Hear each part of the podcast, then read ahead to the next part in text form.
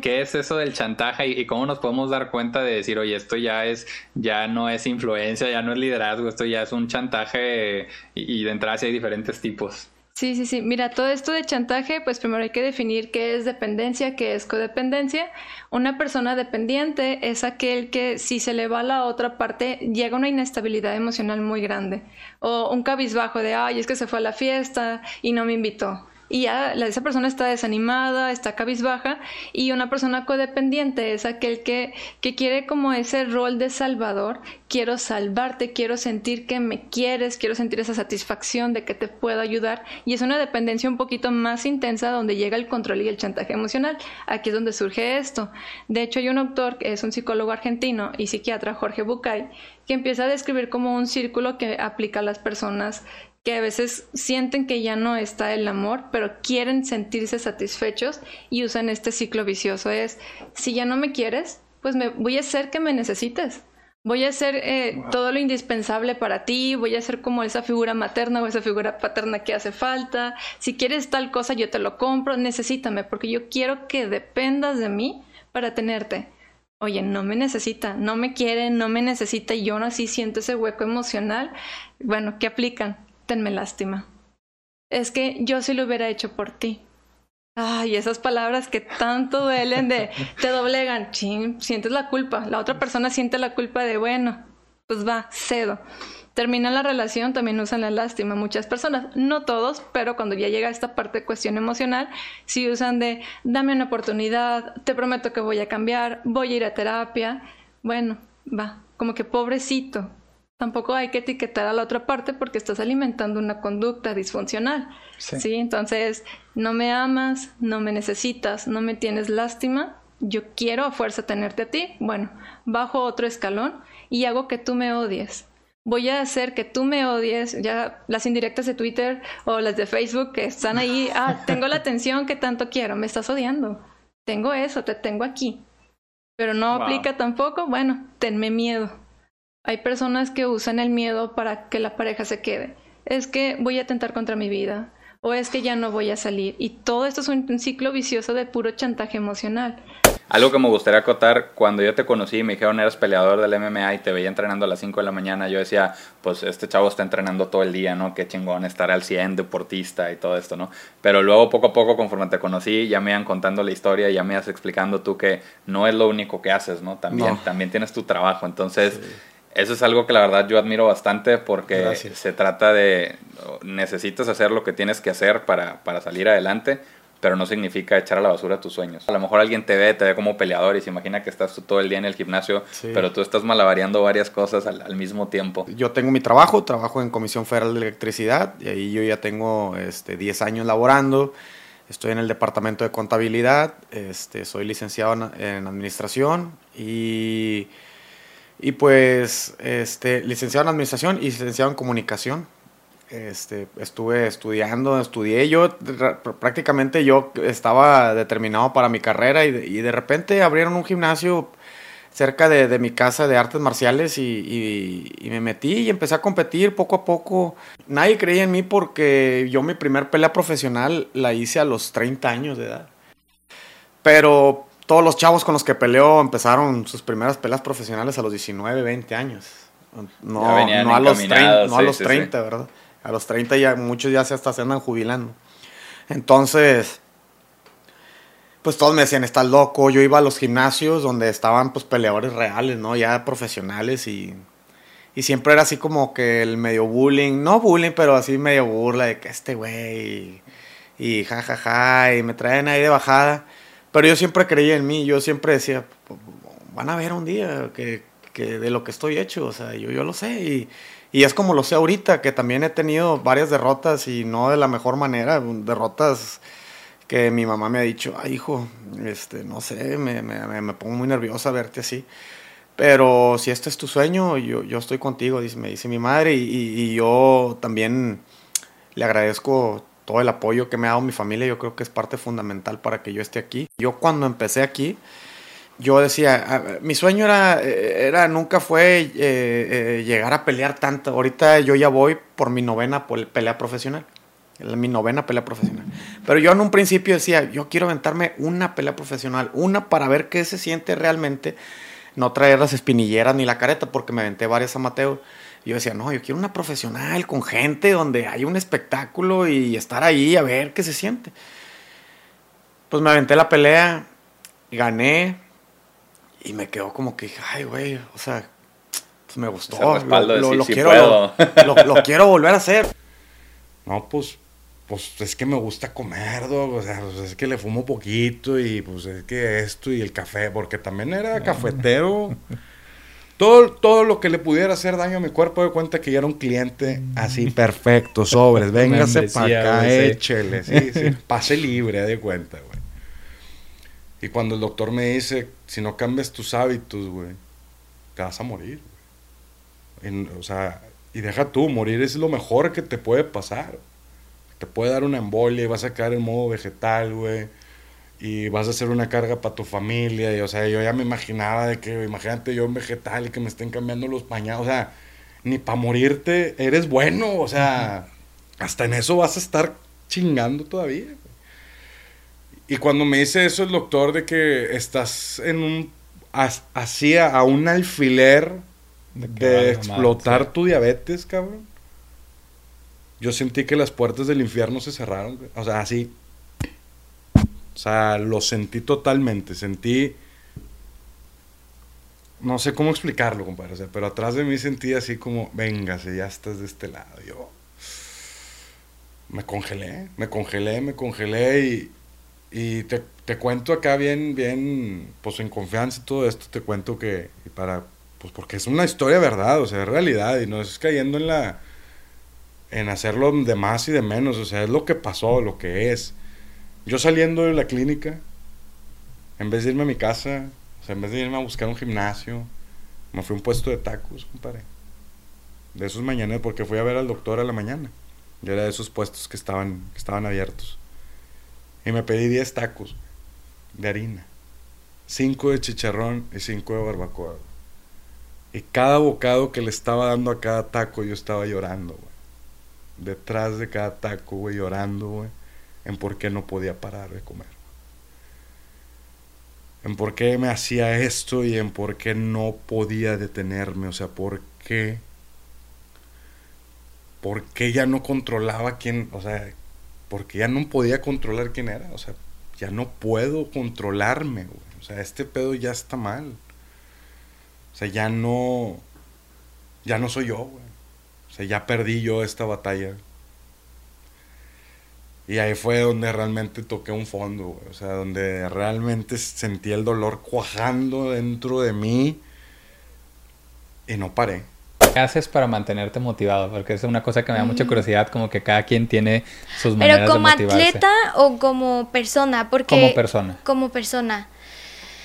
Uy, Mm, es que van de la mano, porque yo creo que siempre y cuando tú tengas metas, eh, es muy importante tener sueños, tener metas, porque eso es lo que te mantiene con esa vitalidad y te mantiene como con un objetivo y eh, a mí yo, yo creo que es muy importante aprenderte a festejar tus pequeños logros. Algo que me ayudó mucho en el tema de mi rehabilitación fue que em, empezaba yo a tener más fuerza en el abdomen, empezaba yo a no perder el equilibrio y, tanto mi familia, o sea, mis, mis papás como yo lo, lo celebrábamos.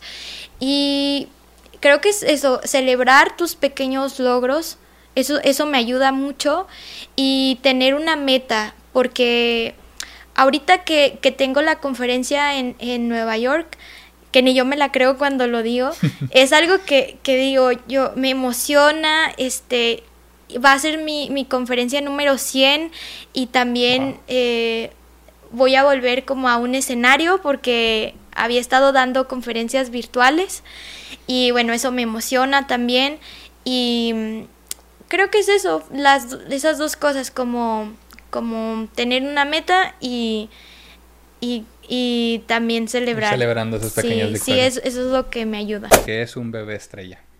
Bueno, un bebé estrella es el bebé que fallece en el vientre de su madre, o sea, durante la gestación, o bien eh, tiempo después de su nacimiento, ya sea inmediatamente, como decías ahorita, al mes o hasta el año se le considera una pérdida eh, neonatal. El proceso de duelo no tiene un tiempo. Hay personas que me contactan y me dicen, es que hace un mes falleció mi bebé y siento que no, no avanzo. Hace un mes fue, relájate, o sea, obviamente no les digo así, ¿verdad? Pero pues de que no, o sea, es que esto no, no vas contra nadie, o sea, el sanar solamente va a ser para ti, ¿verdad? Y, y el que tú sanes, exacto, te va a traer más cosas, eso sí, pero esta vida que seguimos tan apresurada en todo, o sea, que nos, que nos hace crecer y más bien que nos forza a crecer rápido o avanzar rápido en lo que en el tema que quieras, ¿no? Este también impacta muchísimo y más por lo que se pierde, ¿verdad? Porque a veces es algo que para las personas es intangible, ¿verdad? Pues de que, oye, no lo conociste, ¿verdad? Ya, dale, move on. Pues no, ¿verdad? Porque a mí, para mí no era nada más algo, ¿verdad? O sea, para mí era mi hijo, ¿verdad? O sea, no nada más perdí, no perdí un embarazo, no perdí un bebé, perdí un hijo, perdí una vida, perdí, perdí llevarlo a la escuela, o sea, todo lo que uno se imagina en el momento que ve la prueba positiva. Entonces, recordar que el camino es personal y que solamente tú te puedes medir, no te puedes medir con nadie más porque probablemente vas a chocar con algo que no es tuyo, ¿no? que no te pertenece se puede aprender a vivir sin ese apego, es decir, a, o esa dependencia, tal vez es la palabra, a la, otra persona? Mm, ok, son, son, son dos temas diferentes y me gustaría como, como, dejarlos claros. Una cosa es un apego y otra cosa es una dependencia. Un apego es aquello que nosotros necesitamos para relacionarnos con alguien, ¿sí? El apego es el vínculo emocional que yo genero con la otra persona, ¿sale? Ah, tú, tú, tú y yo, todos, tenemos apego con nuestra pareja, pero también tenemos apego con nuestros amigos, ¿sí? Por eso no los cambias al día siguiente, ¿no? Es como e, esta relación vincular que tengo con esta persona es importante para mí y por eso la, la, nutro y por eso salimos y por eso nos hablamos, ¿sale? E, esto va a suceder en todas las relaciones y es importante y necesario que exista el apego. ¿Ok? Pero tenemos apegos sanos y tenemos apegos este, pues, pues, no sanos, ¿no? Por ponerlo de esa forma, de forma simple. ¿Qué, ¿Qué pasa? Un apego sano es aquel que sabe que hoy, no sé, hoy voy a trabajar, mi pareja va también a trabajar y en la noche nos vemos. Y ya, o sea, no hay problema, no hay conflicto un apego, por ejemplo, inseguro sería aquel de yo me voy a trabajar, mi pareja se va a trabajar, pero ¿qué pasaría si en su lugar de trabajo se encuentra una persona y ya se enamora de esa persona y ya no me ama a mí, me deja por esa persona y ahora voy a estar yo solo, sola? Déjame te marco. ¿Qué estás haciendo y con quién estás hablando? Y si quieres, vamos a trabajar, pero con las cámaras encendidas para estarnos viendo todo el tiempo. ¿Sí? Sí. Esa es una cuestión de apego inseguro que va creando conflictos en la relación. ¿Sale? Entonces, de inicio tendríamos que trabajar siempre en tener un apego sano, en donde yo me relaciono contigo sin la necesidad de estar como, como creyendo, pensando que la otra persona ya no va a estar en mi vida. Y la dependencia significa que, como la palabra lo menciona, yo dependo de ti, me, me alimento de ti en alguna circunstancia, ¿no? En esta cuestión eh, pues es un, tema de amor, cariño y felicidad, ¿no? Entonces, si tú no estás conmigo, yo no me siento feliz. Si tú no estás conmigo, yo no puedo crear por mí mismo felicidad, yo no puedo crear por mí mismo confianza. Entonces, eh, el gran problema que pudiéramos llegar a tener, por ejemplo, ahorita que decías, bueno, se dificulta, a, todos nos duele, porque todos tenemos un apego. El hecho de que el vínculo ya no exista, me duele. Me puede doler muchísimo, pero va a sanar porque tengo un apego seguro. ¿Sí? O sea, hay un apego sano que me permite decir, chinga, ya no va a estar esta persona conmigo y me duele.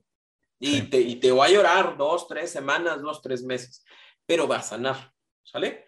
Si tenemos una persona con apego inseguro, va a estar marcando todo el tiempo o no se va a permitir pensar que esto realmente terminó o va a buscar la forma de encontrarse contigo en algún espacio para volver a tener ese vínculo contigo.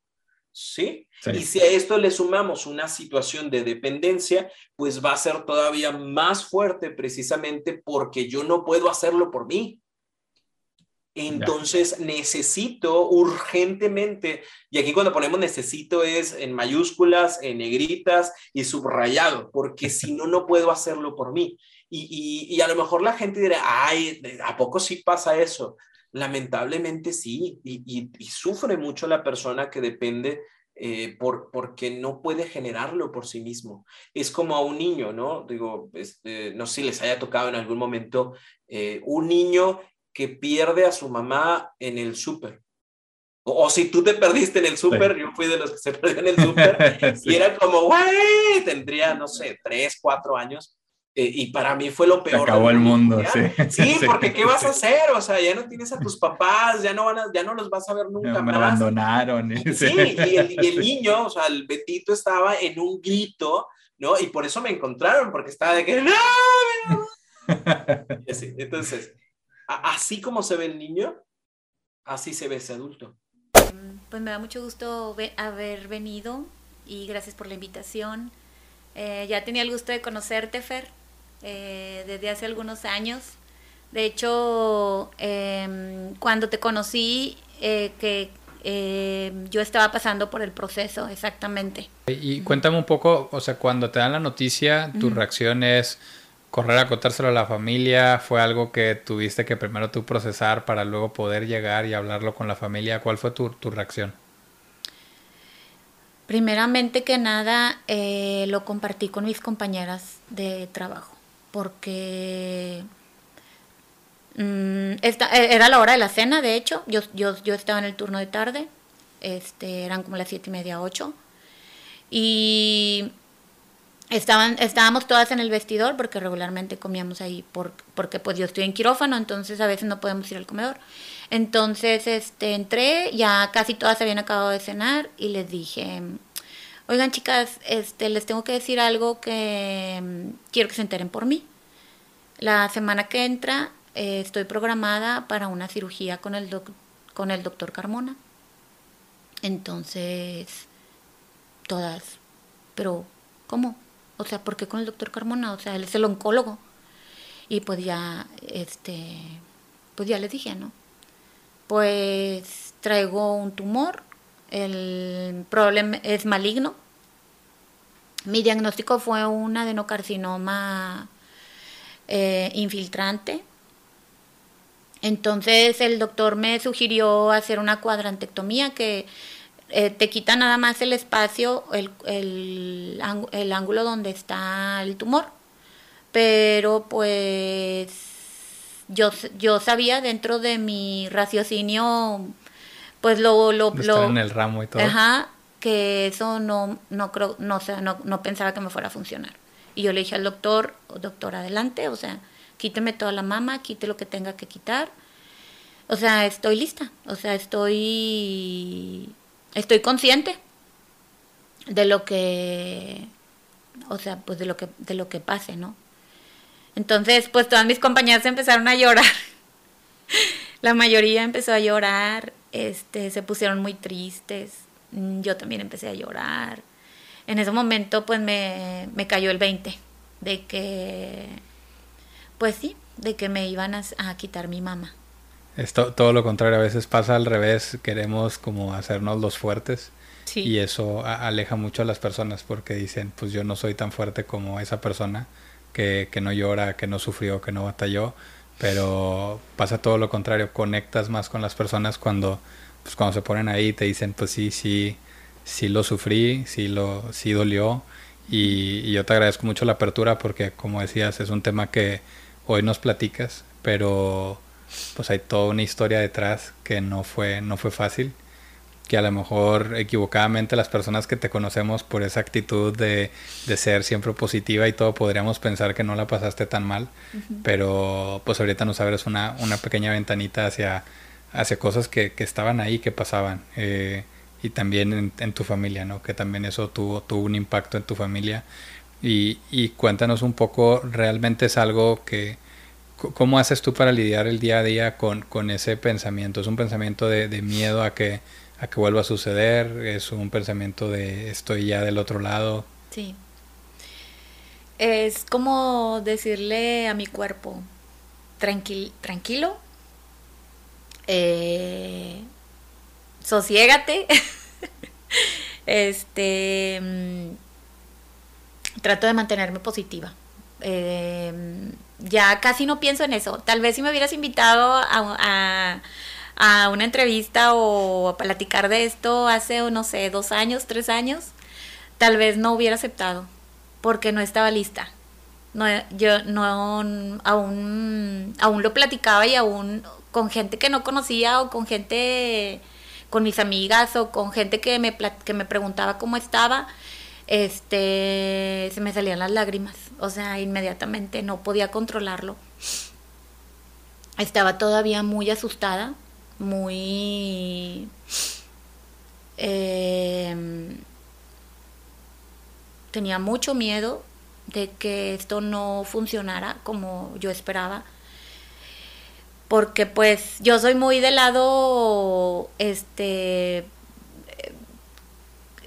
de investigación y de pues el, lado médico, ¿no? El, bases científicas y yo decía, pues es que esto tiene que funcionar, le ha funcionado a mucha gente.